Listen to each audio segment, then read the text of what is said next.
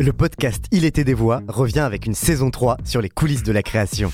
Je suis Christophe Payette et je m'intéresse depuis longtemps à la création. En interrogeant des artistes, clés de lecture de notre époque, on va explorer cette saison l'art des mots d'un point de vue féministe, l'art sonore à l'écoute du vivant, le renouveau de l'enquête à suspense ou encore le grand retour de la fête et de la culture club en France. Ce podcast, imaginé par la Gaieté Lyrique et le Paris Podcast Festival, est enregistré chaque mois en public à la Gaieté Lyrique, puis à retrouver sur toutes les plateformes de streaming. On vous veut, mes chers amis, tièdes au possible, car tout ce qui est tiède se refroidit facilement. On nous intime à la modération, à la neutralité, on nous oblige de ne pas avoir un mot plus haut que l'autre et à rester dans les clous du langage républicain. Être radical, c'est avoir raison en avance certes, mais c'est aussi donner la puissance de triompher et de la capacité de pouvoir influencer l'avenir. Comme l'écrit Taleb, ce sont toujours les minorités agressives et radicales qui font les standards éthiques de demain, qui font l'avenir, qui influencent le futur. La vérité est radicale, l'avenir est radical. Ce qui était nazi il y a 15 ans est devenu mainstream aujourd'hui. Avez-vous reconnu cette voix? Alors, je prends les paris, probablement pas puisque vous, très chers euh, auditeurs d'Il des voix, vous les aficionados de podcast, je vous imagine plutôt préoccupés de justice sociale et d'inclusivité que d'éloge de la radicalité de l'extrême droite. Alors moi non plus, pour être honnête, je ne connaissais pas cette voix avant ce jour où je me suis perdue, un peu par hasard, dans la galaxie des youtubeurs d'extrême droite. Par curiosité, juste pour voir ce qui s'y racontait. Lui s'appelle Julien Rochdy. Son nom vous évoque peut-être quelque chose puisqu'il a dirigé le FNJ, le Front National de la Jeunesse, entre 2012 et 2014. Depuis, il s'est donc reconverti en youtubeur et il professe en vidéo ses vérités entre masculinisme, suprématisme blanc et éloge de la radicalité. Son discours m'a interpellée à l'heure où la société se polarise, où les positions se durcissent et où les débats se crispent. Julien Rochdy exhorte ceux qui pensent comme lui à assumer leur radicalité et même à l'exacerber. Et pendant ce temps-là, de l'autre côté du spectre politique, on a très peu conscience finalement de ce qui se passe dans ce qu'on appelle la fachosphère. Nous vivons dans des bulles où l'autre, celui qui pense différemment, disparaît. Pour être tout à fait honnête, le podcast aussi, hein, c'est une bulle, une bulle plutôt progressiste et non violente. Pourtant, au sein même de cette bulle, certains sont persuadés qu'il est nécessaire d'écouter ces voix radicales, de raconter ces marges de la pensée, et de tous les bords politiques d'ailleurs, de travailler à les comprendre, sans les simplifier, sans les caricaturer, pour réintroduire de la nuance, de la réflexion, et peut-être même, qui sait, du dialogue. Je m'appelle Camille Diao, je suis journaliste, moi aussi je fais des podcasts et puis j'en écoute beaucoup. Alors avec la Gaieté Lyrique et le Paris Podcast Festival, une fois par mois, on met en lumière ces podcasteurs et ces podcasteuses qui nous donnent à entendre d'autres récits, d'autres voix. Ça s'appelle Il était des voix. Vous écoutez l'épisode 7 des histoires radicales. C'est parti.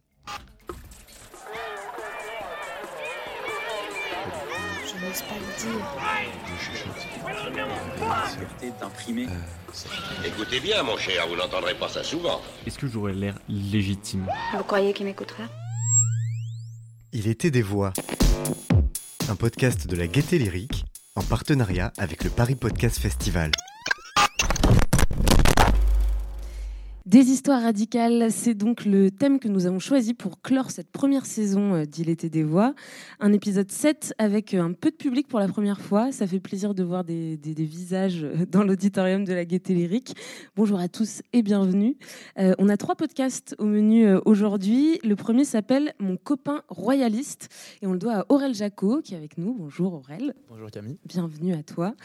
Mon copain royaliste, donc c'est un podcast d'Arte Radio dans lequel tu tends le micro à, à l'un de tes amis qui s'appelle Corentin, qui est donc euh, royaliste, militaire, d'extrême droite et qui l'assume. Euh, c'est aussi un sacré personnage. On va y revenir un petit peu plus en détail.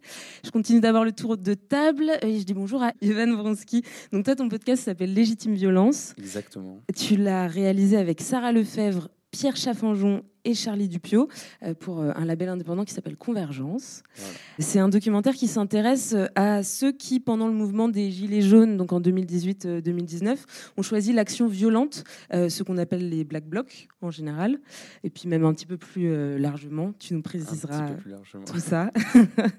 et puis le troisième podcast, troisième invité, c'est Maude Benakcha. Bonjour Maude. Bonjour. Alors toi, tu es l'autrice de Débattre, mon cœur s'est arrêté. C'est un épisode de la collection Passage euh, produit par Louis Et donc dans cet épisode, on entend Camille et Michael, un couple qui, enfin, un couple, qui sont amoureux, et ce malgré leurs divergences politiques, puisque Camille, elle est fondamentalement de gauche, alors que son compagnon, Michael, lui, il vote Front National, il a même milité euh, pendant quelques années euh, au Front National. Exactement. Et puis on reçoit également, c'est notre quatrième et dernier invité, un spécialiste des radicalités politiques, Xavier Crétier. Bonjour. Bonjour. Vous êtes professeur de sciences politiques à Sciences Po Saint-Germain-en-Laye et auteur de plusieurs ouvrages sur la violence politique, sur les phénomènes de radicalisation. Donc vous serez là pour un peu mettre en perspective tout ce qu'on va se raconter et tout ce qu'on va entendre aussi dans les extraits de podcast. On va d'ailleurs commencer par écouter des extraits de chacun de vos trois podcasts pour, pour se familiariser avec leur contenu. Mais d'abord, Xavier Crétier, une question pour vous. Pour bien saisir notre euh, thème du jour, on va euh, manier des idées euh, politiques parfois totalement opposées, qu'il s'agit surtout pas d'amalgamer d'ailleurs, et je tiens à le dire en introduction. Et donc, ce qui les relie, c'est une certaine forme de radicalité. Qu'est-ce que ça veut dire radicalité en politique? Comment vous, vous définissez cette notion? Alors, il y a deux façons de la définir. On peut parler de la radicalité cognitive et de la radicalité comportementale. La radicalité cognitive, c'est le fait d'avoir des idées radicales. Des idées un peu jusqu'au boutiste, ça veut dire des idées qui sont en effet des idées euh, opposées à euh, un langage politique ordinaire qui reposerait sur une forme de civilité politique, l'usage exclusif du vote comme mode d'expression politique, etc. Et puis la radicalité comportementale, c'est une radicalité violente, c'est-à-dire euh, le fait de pratiquer la violence dans l'espace politique pour faire entendre ses idées. Une des grandes questions qui se posent, c'est évidemment si, l'une est détermine automatiquement l'autre. Est-ce qu'il faut être radical dans sa tête pour être radical dans la rue, pour être radical violemment. Et à l'inverse, est-ce qu'on peut être euh, voilà, très radical violemment sans être du tout euh, radical dans sa tête? Bon, voilà comment je définirais mmh. peut-être les différentes formes de radicalité. Et donc là, dans les trois podcasts, on va parler, euh, enfin, on va entendre un royaliste, on va entendre des gilets jaunes euh, qui euh, ont fait usage de la violence pendant les manifestations, on va entendre aussi un, jeune homme qui vote Front National. Est-ce que tout ça, ça relève de cette même notion de, radicalité? Est-ce qu'il y a des distinctions à faire à vos yeux? Bah, en tout cas, dans les deux podcasts sur le royaliste et sur euh, le mouvement Black Bloc, il faudra un peu préciser ce qu'on entend par Black Bloc, mais oui, il y a une radicalité comportementale qui est assumée. C'est-à-dire, dans les deux cas, on assume l'usage de la violence en politique, ce qui ne semble pas du tout être le cas. J'ai écouté votre podcast. Euh, dans, euh, très beau titre d'ailleurs, dans le, débattre, débattre, mon cœur s'est arrêté, où, où, là, évidemment, la radicalité, elle est nettement plus cognitive, avec un affrontement idéologique qui a. alors, peut-être pas toute sa place dans un couple, mais probablement toute sa place en démocratie. Et eh ben on va revenir euh, sur tout ça justement. Alors, je vous propose à présent de nous plonger dans l'écoute des podcasts et on va commencer par euh, mon copain royaliste. J'ai toujours eu une fascination pour euh, les pouvoirs forts, l'Allemagne nazie et, aussi beaucoup, j'ai eu ma période URSS. La prise du pouvoir par un seul homme, ouais, ça a quelque chose de fascinant, ça me parle. Je sais pas exactement pour quelle raison, peut-être le côté un peu spectaculaire où justement un homme se retrouve à la tête de toute une nation et au final préside à la destinée d'un pays entier. Mais c'est pas ça qui m'a réellement tourné vers euh, le royalisme. Pour moi, l'idéal, c'est euh, le croisé, qui abandonne son pays pour servir une idée qui est beaucoup plus grande, en allant combattre à l'étranger pour, euh, pour la chrétienté. Et ai déjà réfléchi, ça très sérieusement, et je pense que si un jour le pape devait monter une armée, pour X raisons, je pense que j'en ferais partie. Donc ça, c'était la voix de Corentin, donc le fameux copain euh, royaliste. Euh, alors, donc Corentin, il a une, trentaine d'années, il est officier euh, dans l'armée. Comment vous vous êtes rencontrés? À la fac. On s'est rencontrés à la fac il y a il y a 7-8 ans, parce qu'à la fac, parfois, on a des exposés à faire et on est assigné avec, euh, avec des gens qu'on ne connaît pas toujours. Euh, et, c'est comme ça que j'ai eu l'occasion de rencontrer plusieurs, euh, plusieurs personnes qui, ça ne se voyait pas comme ça forcément au début, mais qui sont assumément d'extrême droite, tendance nationaliste, royaliste. Il l'a assumé tout de suite en, te, en, te, rencontrant Tu t'en es rendu compte plus tard? Non, c'est des, des, choses qu'on a, qu'on a pu creuser en fait tout simplement parlant politique ensuite, parce que ça, ne se voit pas, c'est pas marqué sur lui. Quoique. Bon, il y a quand même des signes qui trompent pas parfois. Mais euh, c'est quelque chose que j'ai creusé plus tard, avec, euh, avec beaucoup d'étonnement, mais aussi, euh, aussi un peu de fascination, quelque part, pour essayer de comprendre comment on en arrive, comment on en arrive à être royaliste en fait en 2021. Pourquoi est-ce que tu as eu envie de lui tendre le micro et, d'en faire un podcast C'était pour essayer de comprendre? Pas forcément. Il y avait, oui, il y avait, il y avait la, volonté de comprendre, mais initialement, c'était pas tant faire la, pas tant donner la parole à un récit radical que plutôt creuser en fait les contradictions d'un jeune homme. Et c'est ça qui m'intéresse initialement, c'était euh, les paradigmes politiques euh, auxquels il croit et euh, les actions à côté et la zone grise qu'il peut y avoir entre les deux. Oui, et effectivement, on se rend compte que c'est euh, un personnage qui, est pétri de, contradictions et qui correspond pas forcément à l'image qu'on peut euh, se faire euh, un peu schématiquement d'un militant royaliste. On va continuer à en parler. Mais d'abord, on va écouter un extrait du deuxième podcast, Légitime violence.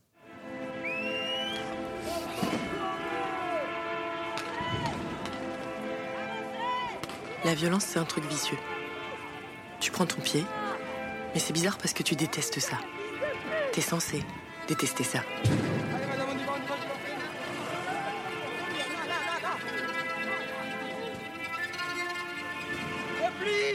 T'as peur, t'as chaud, tu trembles, tu sues? Et cette putain de chier. Et puis il y a l'effet de groupe.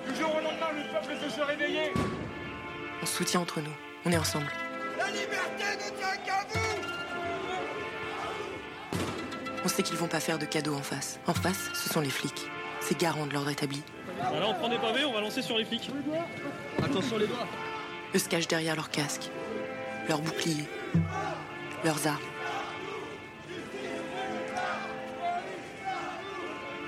Nous, nous, on lâche rien. Et donc je me tourne vers toi, euh, Ivan euh, Vronsky. Donc, tu es l'un des quatre euh, auteurs du, du, podcast. ça, c'était la voix de la narratrice, qui est une sorte de fil rouge ça, dans le documentaire. C'est qui?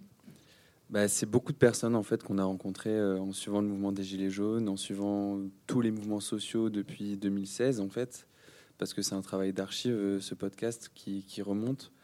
Et du coup, c'est des rencontres et l'idée d'avoir une narratrice un peu fictionnelle, ça a été une certaine liberté en fait des discours qui peuvent pas être portés directement par euh, des gens et des multitudes de discours qui revenaient bien dans, cette narratrice qui n'a pas de nom. Et vous laissez euh, volontairement, j'imagine, flotter euh, bah, un peu le mystère autour de, son identité. C'est vrai que moi, je me suis beaucoup posé la question est-ce que c'est un personnage? Est-ce que est-ce c'est l'une des autrices du podcast qui vraiment a vécu cette histoire? Vous, voyez pourquoi vous avez choisi de ne pas expliciter ça? Bah parce que voilà, c'était plaisant pour nous de, de, nous dire que beaucoup de personnes allaient euh, parce qu'elle est réelle en fait et qu'elle a été écrite euh, avec euh, un travail sur des interviews de personnes qui ont participé à des violences, ont eu, on en subi aussi et donc elle était construite comme ça. Donc on voulait que les gens puissent penser aussi qu'elle existe parce qu'elle existe. Alors, c'est un podcast qui a, euh, qui a une matière euh, sonore qui est très, euh, très travaillée, c'est très réussi d'ailleurs, et qui mélange plein, plein d'éléments. On a donc bah, cette narration, ce qui est un peu le récit d'une radicalisation progressive à la première personne. on a des sons assez bruts, des, bah, des, manifestations, des moments de violence. On a des témoignages de, de différentes personnes croisées dans les, dans les manifestations des Gilets jaunes. On entend une sociologue, des extraits de discours politiques le point de départ, c'était quoi? À quel moment vous vous êtes dit que vous aviez envie de, chroniquer ce qui s'était passé à ce moment-là? Le point de départ, je pense que c'est euh, suite à un 1er mai où on, s'est réunis et on avait euh, toute la caste médiatique en fait qui était sur les chaînes. Euh, sur les chaînes d'actu telles que BFM TV et qui, qui ergotait sur les black blocs, les casseurs, qui donnaient des théories. je parlerai notamment, il disait la théorie du coucou, que les Black Box sortaient de terre euh, et euh, étaient organisés comme des milices. Et du coup, nous, en ayant été dans les manifestations, en ayant vu l'évolution aussi des formes qu'elles pouvaient prendre face au maintien de l'ordre, face aux, réponses de l'État, on, avait envie en fait de pouvoir bah, donner la parole à des gens, de pouvoir aussi réfléchir en fait dans ce podcast sur qu'est-ce que c'était la radicalité d'ailleurs et la violence aussi et d'où elle venait. Est-ce qu'elle n'avait pas des origines plus profondes mhm. Voilà, c'était ça l'idée et avec un, point de vue qui est quand même assumé puisque le podcast s'appelle Légitime violence. Exactement, ouais. Alors on, va, euh, on, va, bah, on va écouter à, présent un extrait du troisième podcast et je me tourne vers toi. Maude, c'est débattre, mon cœur s'est arrêté, on écoute une minute et puis on en parle après.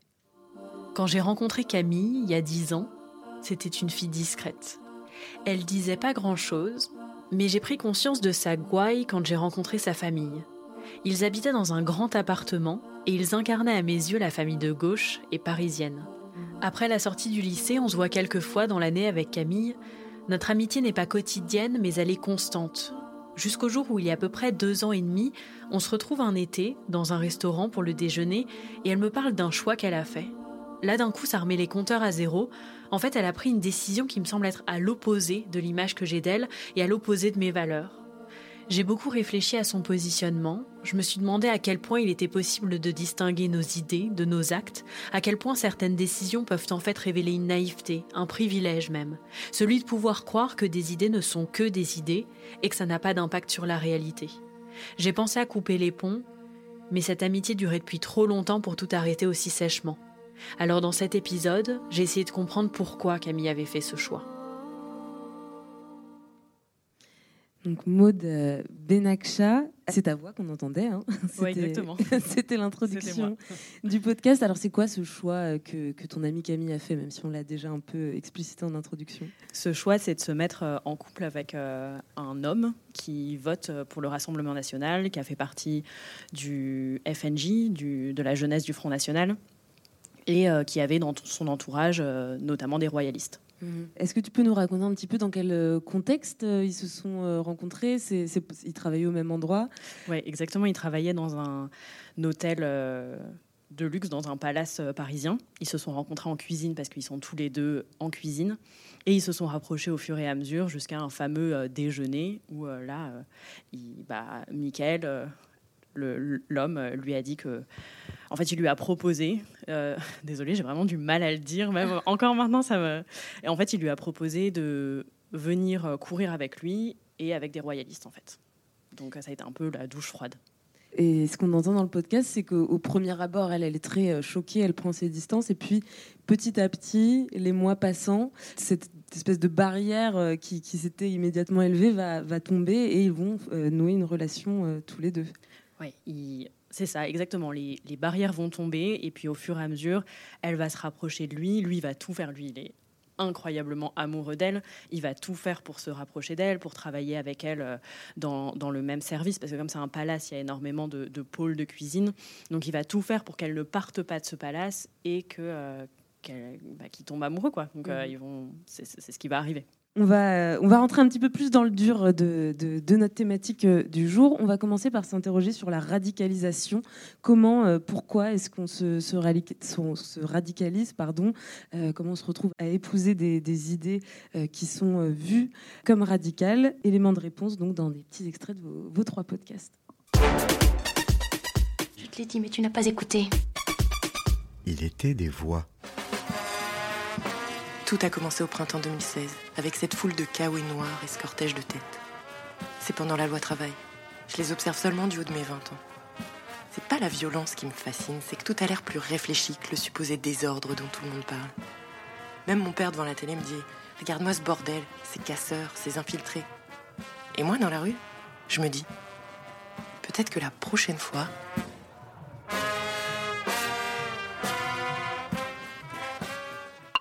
C'est marrant parce que souvent les tradis, soit ils sont issus de noblesse ou une petite noblesse française, soit ils ont des amis qui font partie de cette noblesse.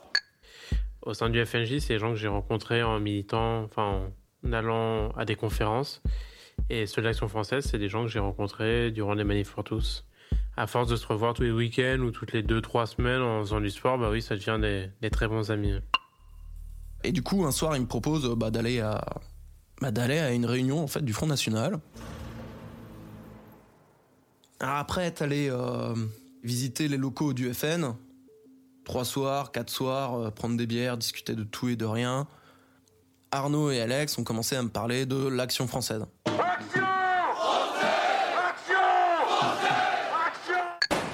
Donc on était allé en AG à Tolbiac. Et euh, il y avait un mec qui était venu à la fin et qui avait dit Ouais, on en a marre de discuter, venez, on s'en va, on sort et on va tout casser. Et du coup, on est tous sortis. Et au départ, bah, les gens marchaient. Et puis petit à petit, je vois des gens qui renversent des poubelles. Et puis après, des gens qui commencent à ramasser des pierres, à les balancer contre des vitrines. Et euh, bah, là, moi, à ce moment-là, je me suis dit euh, ah bah ok, bah, je vais faire pareil. Pour moi, à chaque fois que ça s'est fait, ça a toujours été très simple. Enfin, c'est un peu une impulsion et c'est quelque chose qui vient de, de tes tripes et t'es prise aussi, je pense, par l'énergie de la foule.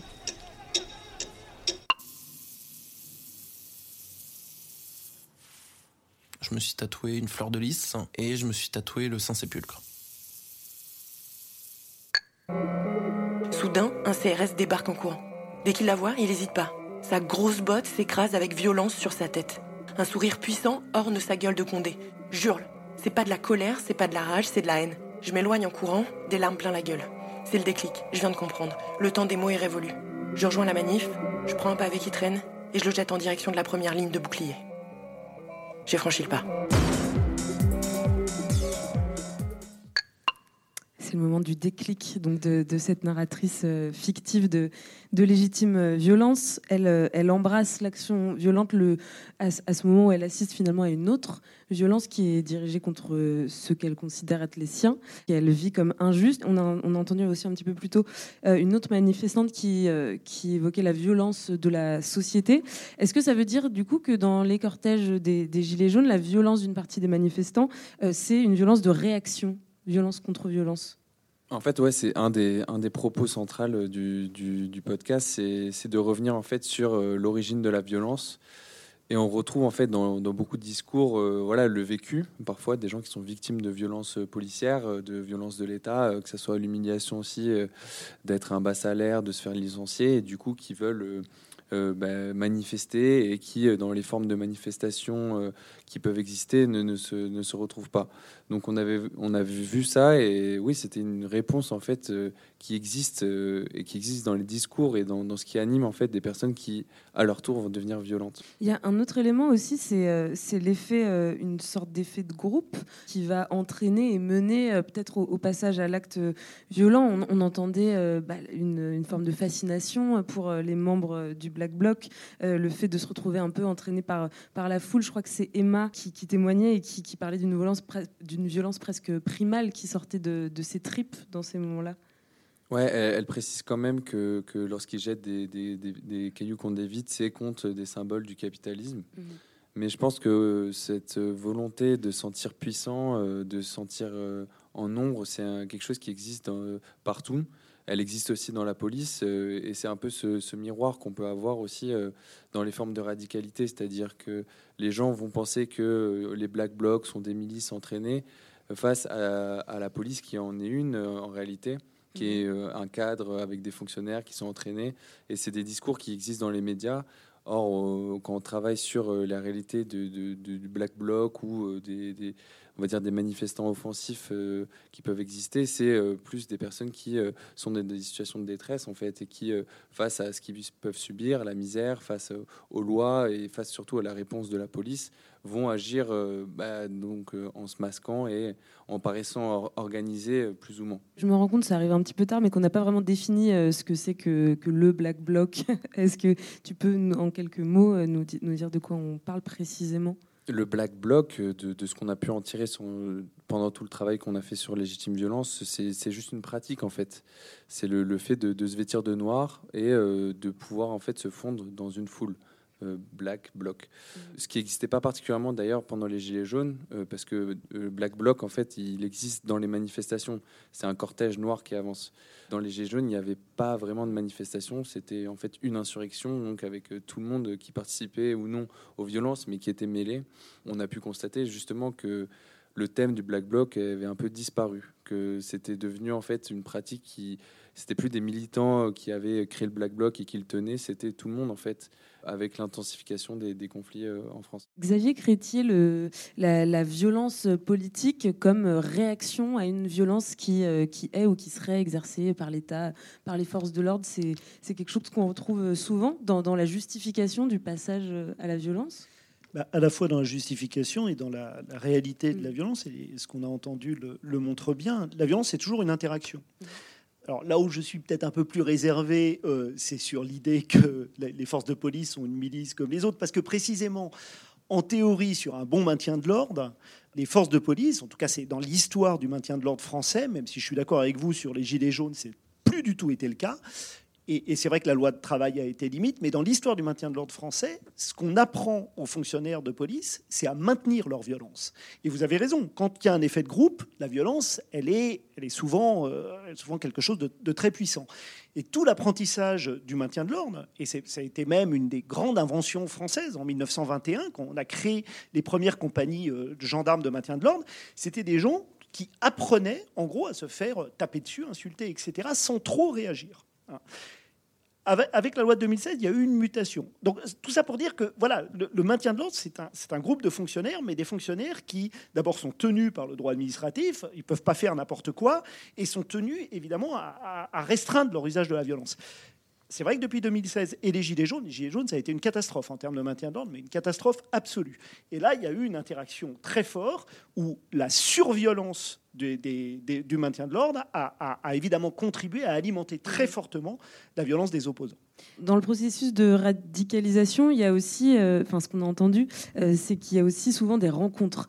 On a entendu bah, à la fois euh, Corentin et Michael raconter comment ils ont mis un premier pied au Front National ou à l'Action française. Donc l'Action française qui est un mouvement nationaliste, royaliste, via des, connaissances. Et dans le cas de, donc, de Corentin, ton copain royaliste Aurel, ses convictions politiques, elles s'expliquent aussi par son milieu d'origine, par son éducation. Oui, c'est ça, tout, tout à fait il y, a un, ensemble, il y a un ensemble de, valeurs dans lesquelles, euh, et je pense que ça, s'applique beaucoup, certainement, à, une forme de sociologie d'extrême droite, mais il y a toujours euh, il y a un cadre familial, mhm.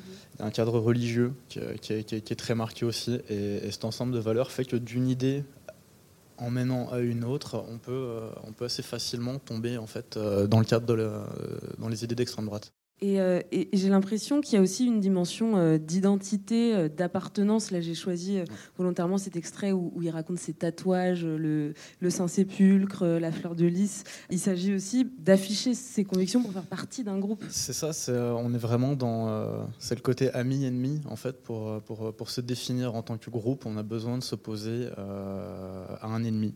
Mhm. Un ennemi, en l'occurrence, quand on est d'extrême droite, c'est bah, l'islam. Mhm et l'immigration, la, gauche, etc. Euh, et, oui, il y a vraiment une dimension, il y, a, une vraie dimension de groupe, il y a une vraie dimension collective. Alors Maud, dans, le podcast Débattre, mon, cœur s'est arrêté, effectivement, on n'entend pas grand-chose sur le background de, de Michael, sur ce qu'il a amené à avoir euh, les convictions politiques euh, qu'il a aujourd'hui. Est-ce que toi, tu en sais quelque chose? Est-ce que tu lui as posé ces questions, même si on n'entend pas euh, Oui, je lui ai posé toutes les questions et euh, on a vraiment hésité jusqu'au bout à le mettre. Mhm. Le contexte, pour le coup, lui, vient pas du tout d'un milieu religieux euh, qui, l'aurait poussé dans cette direction. Il n'est pas du tout dans une famille qui est, religieuse. ses parents votent, votent à gauche, donc c'est vraiment pas, c'est vraiment pas ça. En fait suite à des, agressions euh, subies par, euh, bah, par lui-même, par sa mère et par, euh, et par sa sœur, il en est venu au fur et à mesure à voter pour le Front National à l'époque, c'était le nom. Mais ça n'a pas été aussi simple. Et en fait, c'est aussi pour ça qu'on ne l'a pas mis. Parce que moi, quand je parlais avec lui, il me disait pas il y a un lien direct entre ces agressions et mon vote. Et c'était plutôt Camille qui me disait ah ce serait bien que ça soit présent dans le podcast. Donc évidemment j'ai posé les questions. Évidemment j'ai posé les questions sur euh, sur son point de vue euh, son point de vue politique. On l'a mis dans, dans, certaines versions du montage et puis on a décidé de, de le retirer parce que Michael lui ne faisait pas le lien direct. Mhm. Et on n'avait pas envie de tomber dans la banalisation du vote pour le Rassemblement national. Donc on a décidé de l'enlever. Mhm. Mais c'est un vrai choix éditorial et je pense que dans toutes les rédactions, moi je suis chez Louis Média, je suis sûr que si j'avais fait ce podcast euh, sur France Culture ou France Inter, ça aurait pas du tout été les mêmes choix éditoriaux. Xavier Crétier, sur, euh, là on, a évoqué plein de choses euh, pêle-mêle sur, sur le processus de radicalisation, à la fois les rencontres, le milieu d'origine, réaction à la violence, donc un effet de groupe, dimension d'identité, d'appartenance. Est-ce que tout ça, c'est des traits communs qu'on retrouve dans, dans toutes les radicalités politiques? Alors, oui, oui. Et ça, je pense, c'est une très bonne question parce que euh, je pense qu'en en général, quand on parle de radicalisation, en ce moment, en tout cas, on pense islamiste. Hein. Et, en effet, les processus de radicalisation, ils peuvent être relativement communs à plein de familles politiques radicales, que ce soit l'extrême droite, que ce soit l'extrême gauche euh, ou l'ultra gauche, euh, que ce soit euh, que ce soit les islamistes, que ce soit les séparatistes, etc. Et on retrouve un certain nombre de, phénomènes communs. Il y, a, des choses tout à fait spécifiques, mais on retrouve des choses communes. Et on, on l'a vu là. Il y a en effet ce que moi j'appellerais en termes un peu sociologiques des personnes ressources, c'est-à-dire quelqu'un qui va être, qui va, qui va nous faire basculer, qui va nous aider à basculer, à comprendre, etc., qui est souvent une autorité hiérarchique ou une autorité qui a une forme de hiérarchie morale sur la personne. Il y a le groupe, l'effet de groupe qui est très important, hein, le fait de se sentir en groupe. Et puis il y a quelque chose qu'on entendait dans le visuel, mais dont on n'a pas trop parlé, dans le, sonore, le sonore, pardon, euh, et dont on n'a pas trop parlé, c'est euh, la fascination visuelle. Et à un moment donné, il y a une jeune fille qui dit, moi, je vois euh, les images, et les images, et en particulier ce qui a été la grande révolution des, des réseaux sociaux, de l'internet, etc l'image crée une fascination et une véritable addiction hein, pour le passage à l'acte violent. Surtout en démocratie, où quoi qu'on en dise, bien sûr, la police peut être violente et peut être forte, mais on reste en démocratie. Et on sait que si on va à une manifestation violente et qu'on participe à une technique black bloc, euh, comme ça a été dit, on risque pas sa vie. Ce qui n'est pas automatiquement la même chose dans d'autres pays. Non, on, reste, on risque pas sa vie. Non, il y a, eu, y a, y a je vais pas de ne pas être d'accord. Euh, on risque la prison. En fait, le black bloc, c'est une, technique qui est justement une technique, euh, bah, du coup, ouais, euh, avec ces, nouvelles images qui existent, les vidéosurveillance, c'est né justement pour ça, pour se protéger. Avant, dans les, anciens mouvements sociaux, il n'y avait pas de vidéosurveillance. Sur, sur la, dangerosité, je pense que le mouvement des Gilets jaunes, il est assez, assez marquant sur la répression. Et dans, dans légitime violence, il y a une personne qui se fait arracher la main qui témoigne sur euh, l'usage des armes en fait euh, dans les dans les manifestations, euh, les armes qu'on que n'ont pas les, manifestants. Donc des grenades, des tirs de LBD, il y a, il y a 14 éborgnés quand même juste pour le mouvement des gilets jaunes. Donc ok, certes il y a plus de morts comme quand la troupe arrivait et tirait sur sur les, les, les ouvriers à la fin du 19e siècle, mais les nouvelles formes de maintien de l'ordre et l'évolution en fait avec la création de nouvelles brigades, les Braves M, qui sont des, voltigeurs en fait, les mêmes voltigeurs qui avaient tué Malikou Sekine, qui ont été remis en place suite au mouvement des Gilets jaunes. On voit quand même de nouvelles formes et pour moi c'est des formes qui se répondent en fait. Quand on pense que le gouvernement s'adapte au black bloc, moi je dirais que le gouvernement s'adapte en fait aux lois qu'il passe et euh, en fait aux mouvements sociaux qui euh, deviennent de plus en plus virulents face à l'absence de dialogue en fait qui peuvent exister et donc euh, aux radicalités qui qui émergent. On va se replonger un petit instant dans l'écoute et on va s'intéresser à la, à la, manière dont on met en récit justement cette radicalité. Qu'est-ce qu'on raconte, qu'est-ce qu'on fait entendre ou pas, pourquoi le raconter et comment le faire? Des voix, voix, voix, des voix. voix. Il était des voix. Un podcast de la Gaieté Lyrique en partenariat avec le Paris Podcast Festival. Là, on prend des pavés, on va lancer sur les flics. Attention les doigts.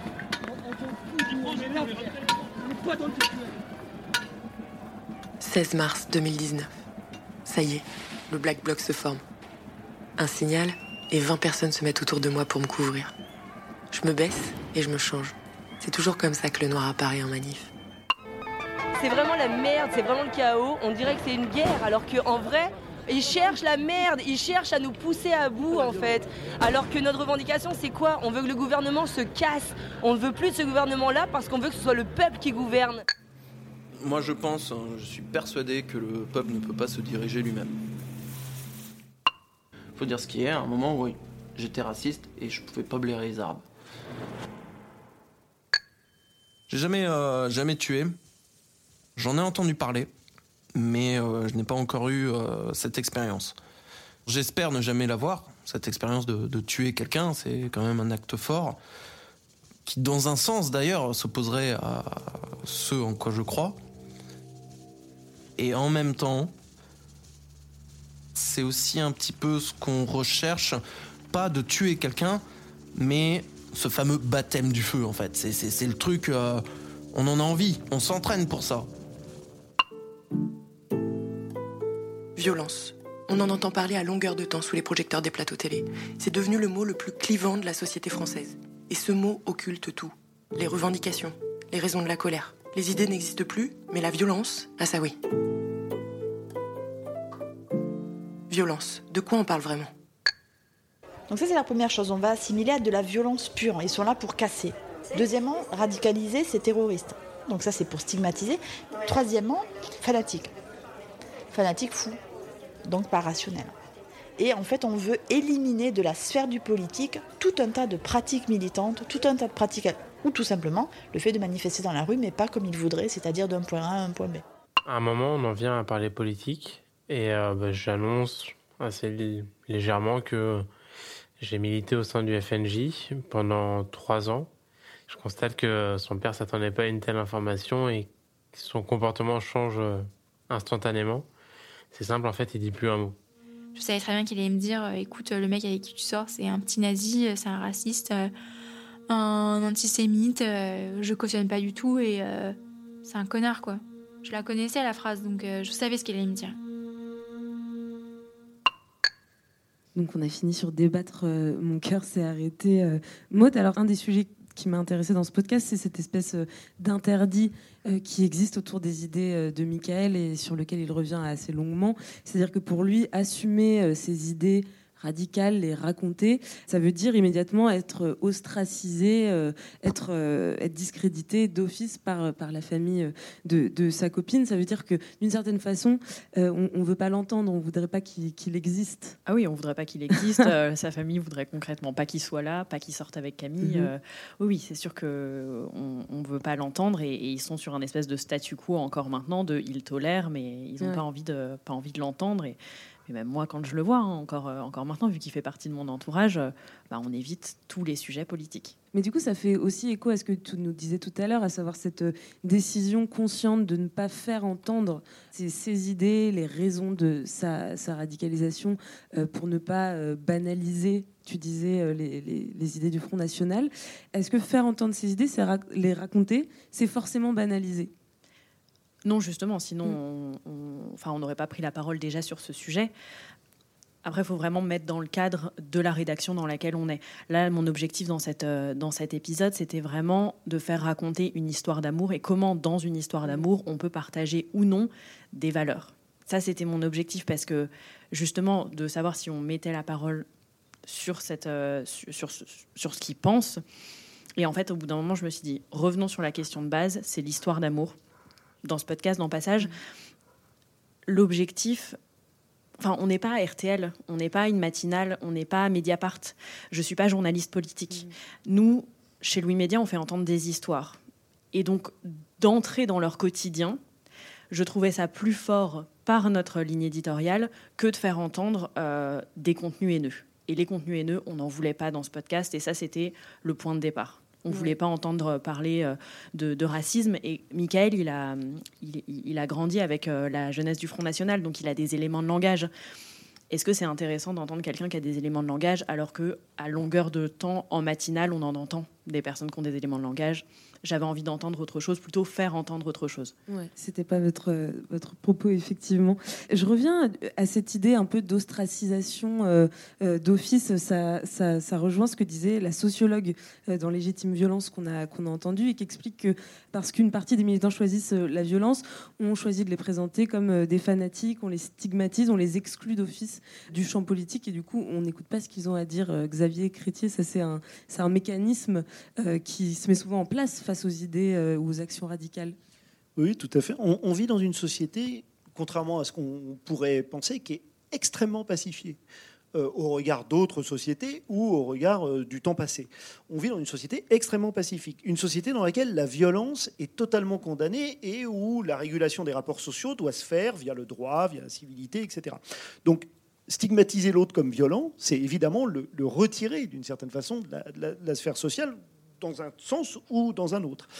Et pour revenir sur, euh, sur euh, le, débattre, mon cœur s'est arrêté. Moi, je trouve que en fait, ce podcast, c'est une très belle allégorie de notre démocratie. C'est-à-dire qu'on a euh, ce, couple qui fonctionne avec des idées différentes, mais dont on voit qu'ils sont très amoureux l'un de l'autre. Et, le jeune homme est d'ailleurs relativement charmant quand on l'entend. Ils ont des idées radicalement opposées, et en même temps, ils vivent très bien ensemble, ils ont l'air de filer le parfait amour, etc. C'est une belle allégorie finalement d'une société dans laquelle on a des idées différentes et on est régulé, on régule ces idées différentes. Alors dans la démocratie, c'est la Constitution qui fait cette régulation. Là, on sent que c'est pas la Constitution, mais c'est les non-dits. Ils ont mis en place un mécanisme dans lequel on fait attention à pas aller vers tel ou tel sujet et d'une certaine façon, on peut vivre ensemble. C'est peut-être un, beau message, d'une certaine façon, d'un possible démocratique, que ce soit en couple ou dans la société civile, qui passe aussi par l'acceptation de l'autre, avec toutes ses différences idéologiques, à partir du moment où on met en place des règles de Mhm. fonctionnement. Là, elles existent. C'est vrai que moi aussi, d'une certaine façon, je l'ai un peu entendu comme ça le podcast. Je te vois assez sceptique, euh, Maud. Je savais pas du tout comment ça allait être réceptionné. Sincèrement, la veille de la diffusion, j'étais hyper stressée. Je pensais qu'on allait se prendre un tollé de l'extrême droite et un tollé de l'extrême gauche. Et finalement, les retours, c'est euh, ah mais c'est un podcast extrêmement sur l'ouverture. Et je m'attendais pas à ce que ce soit que ce soit pris comme ça. Quelque part, tant mieux dans un dans, surtout là, euh, on, on entre dans une année présidentielle qui, est, qui va être extrêmement sensible. Donc, quelque part, euh, de- d'avoir un peu de douceur, ça fait pas de, pas de mal. Après, euh, j'espère que ça n'a pas été pris comme une, bah, une fois de plus, une banalisation de, de ce qu'il aurait pu dire, du racisme, parce que concrètement, lui, il est contre, contre l'immigration. Donc, je ne sais pas, mais en fait, j'avais.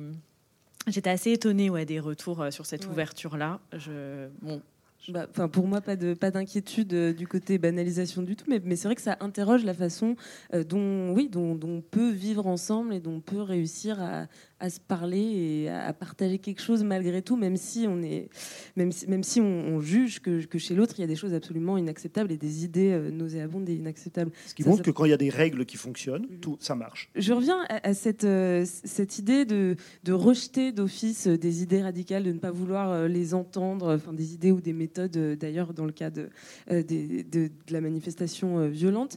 Ivan, qu'est-ce que ça produit, cette ostracisation? J'imagine que ça produit encore plus de radicalité euh, en retour finalement, puisque c'est une violence. Ouais, c'est- le discours médiatique en fait qui va parler des casseurs, des black blocs et qui va dire qu'ils ont gâché la manifestation en essayant en fait de les exclure euh, de, de- de ces mobilisations.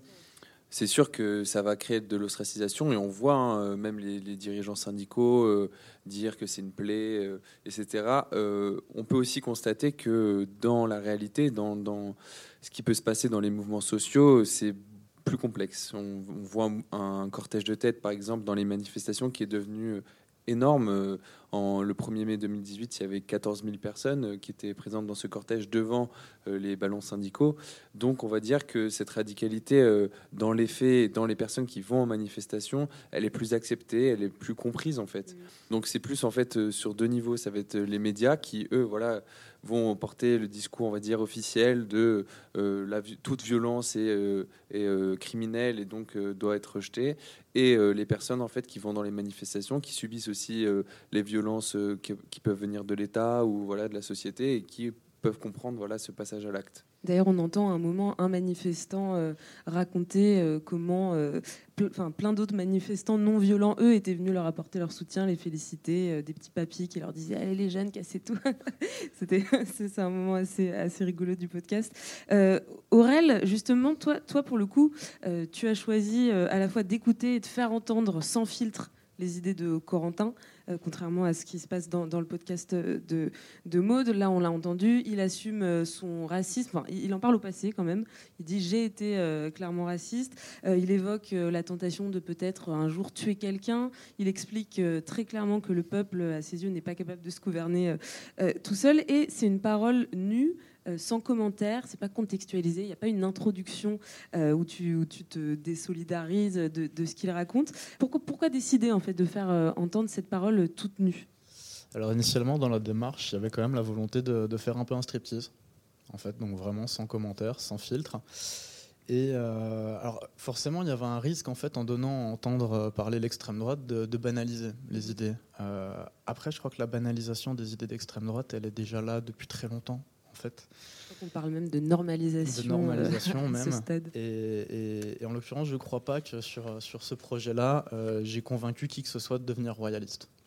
Probablement pas les auditeurs d'Arte Radio. Je plus. pense, pas. Euh, même, même éventuellement des gens portés sur l'extrême droite, je ne crois pas qu'il ait fait un très bon étendard euh, de sa cause. Donc euh, j'avais, j'avais moins la crainte en fait de, de- de banaliser des, des idées qui, qui sont déjà banalisées que. Enfin, l'idée c'était un peu plus peut-être de le, de le tourner en dérision Mhm. quelque part, de le tourner en dérision et de montrer ce que c'est, euh, quelle est la réalité brute, parfois brute et très caricaturale euh, des idées d'extrême droite. Et, euh, et- tu me disais avant qu'on commence euh, l'enregistrement que finalement le podcast il a été très mal reçu euh, aussi bien par des gens de droite que des gens de, gauche. Alors ouais, tous ceux qui l'ont politisé euh, ont, ont pas vraiment apprécié. À la fois les gens d'extrême droite ont trouvé que qu'évidemment on faisait une, grosse caricature qui, est d'ailleurs assumée en fait. Je pense que ça s'entend. Une grosse caricature des idées royalistes. Et, euh, et à contrario, euh, plus à l'extrême gauche, euh, il y a eu beaucoup de, de- de réactions négatives parce qu'on a considéré que c'était trop sans filtre, en fait. Et ça n'a pas toujours, pas forcément été compris, la, la démarche, je pense. Est-ce que c'était vraiment totalement sans filtre? Est-ce qu'il y a des choses que toi tu as évacuées du montage parce que tu n'avais pas envie de les donner à entendre? Il y, a, il y a quelques trucs que j'ai évacués. Il y a quelques trucs que j'ai évacués euh, sur lesquels je reviendrai pas parce que c'était pas forcément. enfin, c'était bête. C'était bête. En fait, souvent, là, il y, a- y y y des choses très brutes, pas toujours très intelligentes dans les propos de, de Corentin, mais il y avait parfois des énormités que je n'ai pas jugé euh, bon de, de- de mettre dans le podcast. En même temps, tu, tu disais que l'un des reproches qui a été fait, euh, c'était que c'était un peu caricatural, mais au contraire, moi j'ai plutôt trouvé que euh, Corentin, c'est un personnage assez étonnant, pétri de, de contradictions. Alors par exemple, enfin, on, on se rend compte en, en l'écoutant qu'on peut être donc militaire, royaliste et prendre de l'ecstasy euh, en soirée. Ça, apporte quand même pas mal de nuances finalement dans Ouais. une vision très monolithique qu'on pourrait avoir d'un militant d'extrême droite. Bah, tout à fait. Et en fait, euh, moi, c'est un peu ce que j'ai découvert euh, bah, justement quand j'étais à la fac et que, euh, que par la force des choses, je me suis retrouvé avec, euh, avec beaucoup, en fait, quelque part, de, de gens qui étaient très à droite. C'est que, bah, oui, l'extrême droite est normalisée, en fait. Et les gens d'extrême droite sont aussi des gens normaux. Et ils sont, ils sont, ils sont partout. Ils sont partout, on les voit pas, en fait. Et ça, c'est important de le savoir. Bah oui, je pense. Un dernier petit mot, euh, Ivan, et puis on va réécouter d'autres euh, extrêmes. Et donc, on- je l'ai un peu dit en introduction, dans Légitime Violence, euh, vous les quatre auteurs du podcast, on sent que vous êtes du- côté des, manifestants, que, vous n'avez pas, un propos neutre. voilà, c'est un, podcast qui est engagé. Est-ce que finalement, tu, dirais que c'est un podcast qui assume sa radicalité dans son propos? Bah oui, en fait, c'est la, question qui est posée par la narratrice dès le début, c'est de, quoi on parle vraiment quand on parle de violence. Et donc, pour nous, euh, l'idée, c'était justement de donner la parole euh, aux, personnes qu'on n'entend jamais, de remonter en fait euh, les origines sur ce que peut, d'où peut provenir la violence politique. Donc, clairement, en faisant ça, on savait qu'on se positionnait, en laissant cette narratrice omniprésente, on le savait et euh, c'est clairement assumé. Et pour nous, c'était pas un problème euh, face en fait à, des medley d'ailleurs qu'on met dans, dans le dans le podcast de, médias. Euh, En fait, c'était un, peu essayer de porter un contre-discours sur eh, qu'est-ce que ça peut être et donner euh, peut-être des pistes pour les gens qui s'interrogent. Et c'est souvent ce que le, podcast fait, euh, essayer de porter un, un autre discours un peu à l'encontre, euh, ou en tout cas à côté de ce qu'on peut entendre dans les, les médias euh, plus traditionnels. Un dernier petit moment d'écoute, et puis juste après, on va se demander, on se l'est déjà un peu demandé, mais on va continuer à se demander comment est-ce qu'on peut orchestrer le dialogue avec les marges politiques. Est-ce qu'il faut le faire d'ailleurs? Est-ce qu'il faut débattre ou non? Il était des voix. Je me pose des questions tous les jours. Il y a des moments où je me dis euh, Ah merde, euh, ouais, là il est raciste, je sais pourquoi il vote FN. Je ne veux pas l'essentialiser lui, en fait, euh, c'est une idée. Donc du coup, je m'appelle Yann, je suis fonctionnaire de police euh, sur Paris, je travaille essentiellement sur le, le 10e et le 18e arrondissement de Paris. J'ai fait du maintien de l'ordre, notamment dans le cadre des Gilets jaunes. Quand on est en manif, on n'est pas là pour débattre, on n'a pas le temps, et puis ça implique des réponses un peu constructives. On nous a régulièrement dit allez les gars, venez avec nous. Euh, euh, on n'a pas le temps de discuter. Il y a des moments où euh, le, le débat, il est, euh, il est là et où euh, finalement, bah, j'arrive à lui faire entendre raison ou euh, où mon point de vue a beaucoup de, enfin, du poids finalement. Et donc là, euh, ouais, là, je me dis, bah, il est pas si raciste que ça, quoi. Notre société aujourd'hui est violente, sauf qu'en fait, c'est une violence qui est masquée. C'est la violence des gens bah, qui vont crever dans la rue, euh, la violence de la police dans les quartiers euh, qui est bien cachée, euh, la violence de, des, travailleurs et travailleuses précaires qui sont obligés de cumuler trois jobs pour se retrouver à moins 400 à la fin du mois. Donc, dire que être violent, ça va rendre le monde, le monde violent, c'est une façon de nier la violence qui existe déjà dans le monde. Et ça, c'est problématique. Maintenant, encore une fois, on ne peut pas euh, légitimer la violence par la violence. La seule violence légale, c'est celle de l'État. En général, quand on a ce genre de débat, bah, ça, commence, on se rend compte qu'on n'est pas d'accord, du coup chacun avance ses, ses arguments, le ton monte un peu, mais euh, c'est pas d'énervement, c'est juste que chacun euh, essaye de crier plus fort que l'autre pour, euh, pour faire entendre sa vérité. J'ai pas pris ses idées, il a pas pris les miennes. C'est toujours très clair dans ma tête ce que je pense. On s'est unis sur notre amour, mais pas sur la politique. Je me suis beaucoup affirmée euh, dans mon engagement politique, en tout cas dans mes, dans mes choix. Je me suis affirmée aussi grâce à lui, parce qu'il a fallu que je défende mon point de vue avec des arguments concrets. Mec, après quoi? La France, euh, elle part en guerre aussi euh, Pourquoi pas le pape arteradio.com Ouais, ouais, ça te fait marrer, hein espèce de tocard, là. Sans foi ni loi. hein. Tu sais que je me suis déjà branlé dans ton canapé, hein Voilà, j'ai terminé sur les toutes dernières secondes de, mon copain royaliste parce qu'en fait, c'est le seul moment, je crois, euh, où Corentin s'adresse euh, directement à toi, où on, entend euh, une, certaine forme de complicité, en fait, entre vous. Et du coup, je me demandais si tu étais d'accord avec cet autre extrait qu'on a entendu, où Camille dit à propos de son copain Michael Je veux pas l'essentialiser. S'il émet une idée raciste, c'est une idée, c'est pas, c'est pas l'entièreté de son être, on va dire. Est-ce que ça, ça s'applique à ta relation avec Corentin ou pas du tout? Ouais, je pense, oui. Je pense qu'il y a une. euh, cherche à faire la part des choses avec lui parce que euh, ça a un intérêt quand même quelque part de fréquenter les gens qui sont de l'autre côté. Ça a quand même un intérêt, on en apprend beaucoup et beaucoup plus que ce qu'on peut apprendre euh, en restant dans nos petites bulles de gauche, dans nos petites bulles algorithmiques. Voilà, ça dépend dans quelle mesure en fait euh, les idées vont entraîner des actes. Il y a des actes qui peuvent être intolérables et qui peuvent euh, qui peuvent mettre fin à une relation. Euh, je pense que les idées méritent un peu plus de nuances, méritent un peu plus de nuances et permettent le dialogue aussi dans le cadre privé évidemment. Qu'est-ce que ça t'a appris alors à titre euh, Eh ben, personnel ça cette ça m'a permis de comprendre justement comment en 2021 un un jeune homme de 23 ans peut devenir royaliste et ce qui est très intéressant c'est de remonter le fil, euh, le, le- le fil des idées. Mhm. À savoir comment bah, voilà, une éducation chrétienne peut mener euh, à l'acceptation bah, d'un droit divin. Et euh, du droit divin, on passe à, à rétablir la monarchie. Ça permet de faire une certaine généalogie, en fait, Mhm. des idées et auxquelles, euh, auxquelles j'aurais jamais eu accès si, si je m'étais pas intéressé en fait, à cette personne.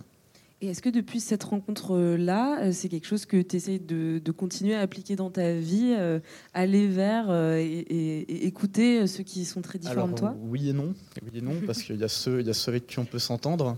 Et ça, en général, on le sait assez rapidement. Il n'y a pas besoin de parler politique pour ça. Et, il y a ceux avec qui je n'ai tout simplement pas envie de parler. Euh, je ne me suis pas adressé. J'ai voilà, voulu parler de l'extrême droite. Je ne suis pas allé m'a- m'a- m'adresser à des grosses brutes du GUD ou à ceux de génération identitaire qui, euh, étant de Lyon, pignon, pignon sur rue là-bas.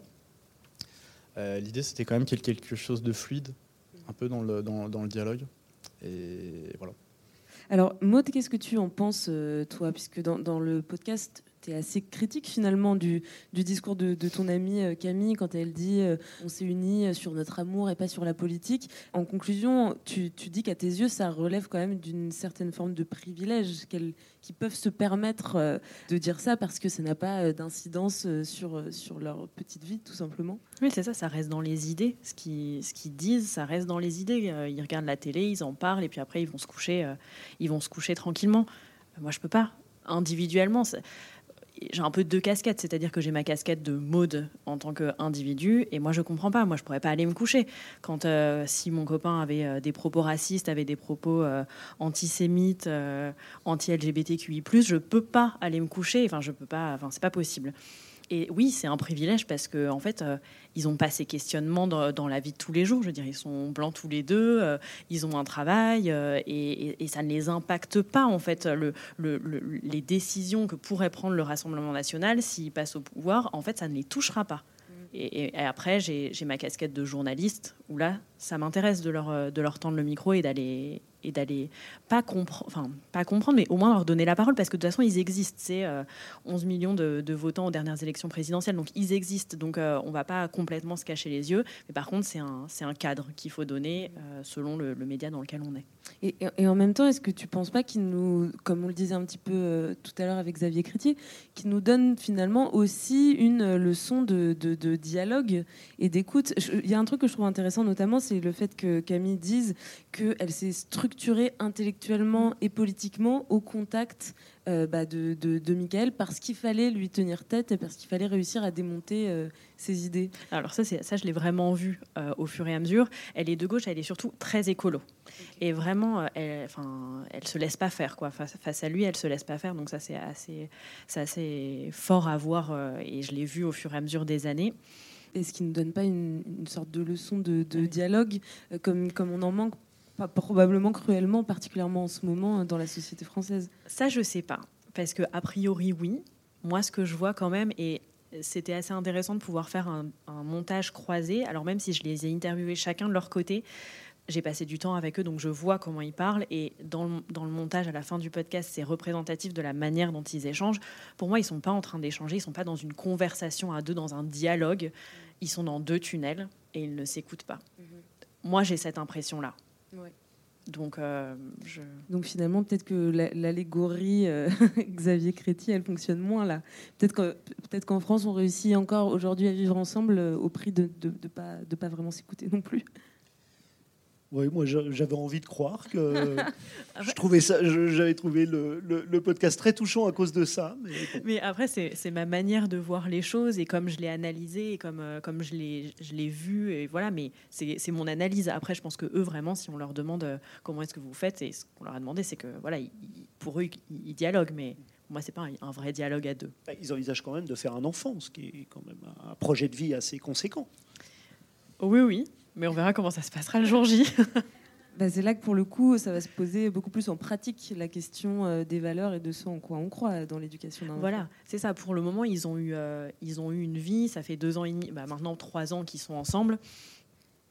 Ils, sont sur le, le, début de leur relation. Voilà, on verra concrètement comment ça se passe quand il y aura des vrais enjeux matériel. Et c'est pour ça que je dis que pour le moment, ils sont, un, privilégiés et deux, ça reste dans les idées. Quand ce sera euh, concret sur euh, le choix euh, de l'école, le choix de, du vote et autres, on verra comment ça se passera. Il y a peut-être juste une petite différence entre ce jeune homme et, et l'ami Corentin. Euh, c'est que dans, les, dans un cas, on a, on a des gens qui sont d'ultra droite. Les mots sont importants. C'est pas d'extrême droite. C'est des gens d'ultra droite ou d'ultra gauche. Et là, on a quelqu'un d'extrême droite. C'est un peu différent. L'extrême droite, c'est euh, c'est devenu presque 35-40% de la population, même plus d'ailleurs, qui vote extrême droite. L'ultra droite ou l'ultra gauche, c'est quand même une mouvance très très minoritaire, activisme très visible mais très minoritaire. C'est pas tout à fait les mêmes personnes. Effectivement. Et d'ailleurs, euh, et c'est un choix de la ligne éditoriale, mais on n'aurait jamais donné la parole à quelqu'un euh, d'ultra droite. Euh, qui a ce comportement-là. Vous faisiez la différence au tout début entre radicalisation comportementale ou cognitive. Michael, il est complètement dans la, relation, dans la cognitive et pas du tout dans la comportementale. Et je m'en suis, je m'en suis soucié avant de commencer le podcast. Je n'aurais pas donné la parole à quelqu'un qui aurait eu un comportement violent avec envers d'autres personnes. Et d'ailleurs, euh, Corentin, on est dans le comportemental ou dans le cognitif C'est pas très clair quand on l'écoute. C'est pas clair. C'est pas toujours clair. On est beaucoup dans le, dans le cognitif. Après, euh, effectivement, je crois que, je crois que l'armée lui a donné un certain cadre qui permet éventuellement de laisser exprimer le comportemental. D'accord. Ivan, euh, dans légitime violence, même, enfin voilà, même si tout à l'heure on le disait, vous avez un, propos euh, très clair, un point de vue d'auteur euh, du podcast. Vous avez voulu quand même offrir, euh, ce contrepoint en interviewant un policier qu'on a entendu. Et c'est d'ailleurs assez intéressant ce qu'il dit. Il dit que sur le terrain, finalement, on n'a pas le temps de, débattre. Même hors terrain, honnêtement, je pense que faire débattre un, manifestant ou un gilet jaune avec un, policier, c'est un petit peu compliqué. Et finalement, ce dialogue, vous l'avez créé à votre façon, en laissant différentes personnes exposer leur vision euh, de, ce qu'est la violence légitime. Ouais, ouais c'était clairement un choix. Et ça existe aussi dans, le documentaire de David Dufresne, euh, où, on voit euh, un pays qui tient sage, où on voit des, personnes face à face.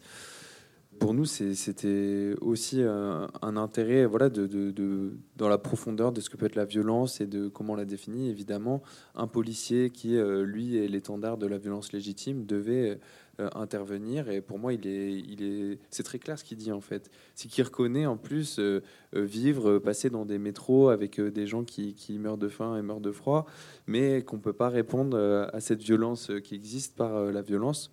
Et du coup, pour nous, c'était un, propos qui était très intéressant et qui porte en fait une idée qui existe en France et qui existe. Euh, voilà, on n'a pas mis non plus tous les syndicats de police qui sont sur tous les plateaux télé à chaque fois qu'il y a une manifestation au sein du podcast, parce que justement aussi, c'est l'expérience d'un policier de terrain un policier qui n'est pas du tout formé pour maintien de l'ordre, qui a participé euh, à la répression du mouvement des Gilets jaunes, comme euh, tous les policiers de Paris, en fait, il le dit. Et du coup aussi, ça montrait voilà l'évolution de la police, vers quoi elle tend. Euh, aujourd'hui, la police, c'est plus euh, essayer de, maintenir la paix, c'est aussi euh, voilà tous les policiers, ils sont mobilisés quand il y a des mouvements de, masse qui sortent dans la rue pour essayer de, tenir quoi. C'était important de les, faire entendre aussi, puisque aussi sont, ont été des acteurs quotidien et à part entière de, de, cette violence qui s'est euh, exprimée au moment des, des, Gilets jaunes. Xavier Créti, une dernière petite question euh, avant de, passer à la conclusion. Est-ce que, à vos yeux, euh, il est nécessaire de créer les conditions de, du dialogue avec les marges politiques? Est-ce que c'est ça finalement la solution pour apaiser la violence, pour pour déradicaliser, pour créer un peu de consensus Ou est-ce que par euh, définition même, c'est impossible de, dialoguer avec euh, les marges politiques? En démocratie, c'est toujours nécessaire de dialoguer avec les marges politiques. C'est même un impératif hein, propre d'une démocratie, c'est d'avoir des gens qui n'ont pas du tout les mêmes avis et de faire en sorte qu'ils vivent ensemble. Donc, euh, bah oui, on dialogue avec les marges. Mais il y a des limites. C'est-à-dire qu'on ne, ne, pourra pas dialoguer avec une marge qui remet en cause la dimension civilisationnelle du pays dans lequel on vit. c'est quand même compliqué d'aller dialoguer avec un partisan de Daesh.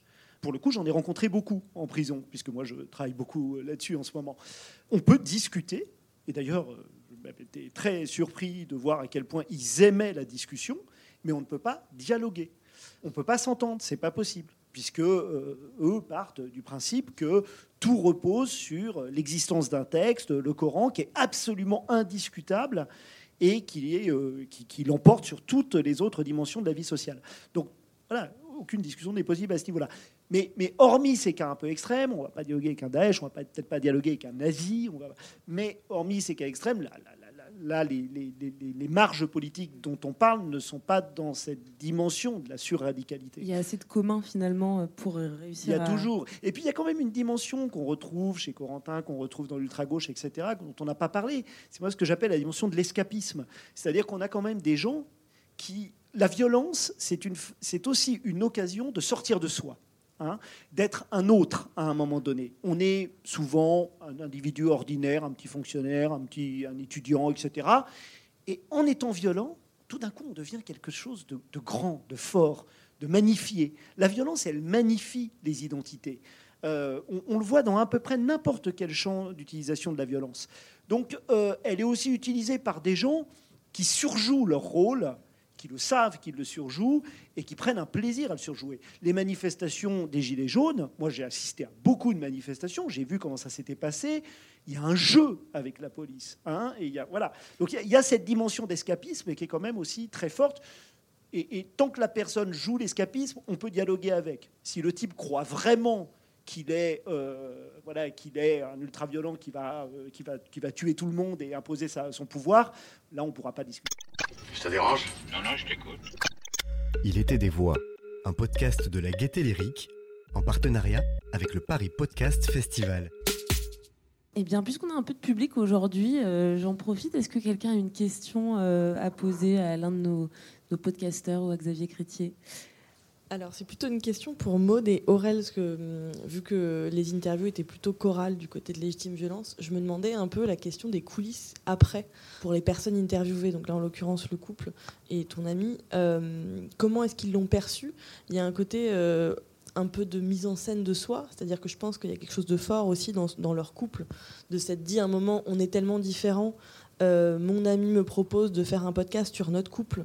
Il y, a quelque chose de fort. Qu'est-ce que, enfin, qu'est-ce que ça raconte pour eux? Et du même côté, il y a un côté effectivement un peu striptease. Je suis d'accord, qui s'entend vraiment dans ton podcast. Comment est-ce que lui l'a perçu? On le sait d'ailleurs que dans les striptease, ça s'est pas toujours très bien passé après. Donc euh, voilà, c'est un peu la question de des coulisses de l'après des personnes, des principaux euh, concernés. Je mettrais pas le terme de mise en scène parce que ça reste quand même euh, deux personnes qui sont pas du tout dans le milieu médiatique. Donc euh, quand ils prennent la parole, ils prennent la parole sur leur quotidien et j'ai passé des heures et des heures euh, en pré-interview et en interview avec eux pour que justement ce soit une parole qui soit leur parole et justement pas une mise en scène. Et c'est aussi pour ça que je vais pas donné que j'ai pas donné la parole à Michael sur son point de vue politique parce qu'il y avait trop d'éléments de langage et là on était dans une mise en scène. Et la réception du coup après bon, ils sont toujours euh, très, euh, très mal à l'aise d'entendre leur voix, mais sinon, ce qu'ils ont dit, c'est sincèrement, on n'aurait pas dit les choses autrement si on était réinterviewé aujourd'hui. Donc il y avait quelque chose de bah, on n'est pas spécialement surpris, ok, très bien. Voilà, de leur côté, en tout cas, il n'y a pas eu spécialement de, de, de, plus grande réaction. Camille n'a pas du tout fait écouter le contenu à ses parents et ça reste euh, toujours euh, assez confidentiel là-dessus. Et après, voilà, ils sont dans un milieu qui, qui une fois de plus, c'est pas très médiatique, donc ils n'ont pas eu forcément extrêmement de retour euh, dans leur entourage. pour Corentin? Alors pour Corentin, c'était un peu différent parce que Corentin est militaire, donc il, est, il, doit souscrire à un devoir de réserve et il sait parfaitement qu'il a un peu foiré là-dessus. Donc quand il l'a réécouté, il m'a dit qu'il n'avait il avait pas réussi à le finir. Il n'avait pas réussi à finir le podcast. Euh, je ne sais pas exactement pour quelle raison, mais euh, c'était comme si quelque part, en fait, de rentendre avec, euh, passer au filtre de mon regard ses, idées l'avait rendu mal à l'aise. Il était peut-être même mal à l'aise de ses propres idées. Et de ses contradictions, sûrement. Ses contradictions, surtout, ouais. Il était des voix. Voilà, on arrive donc à la fin de, cet épisode 7 d'Il était des voix et au passage de la saison 1.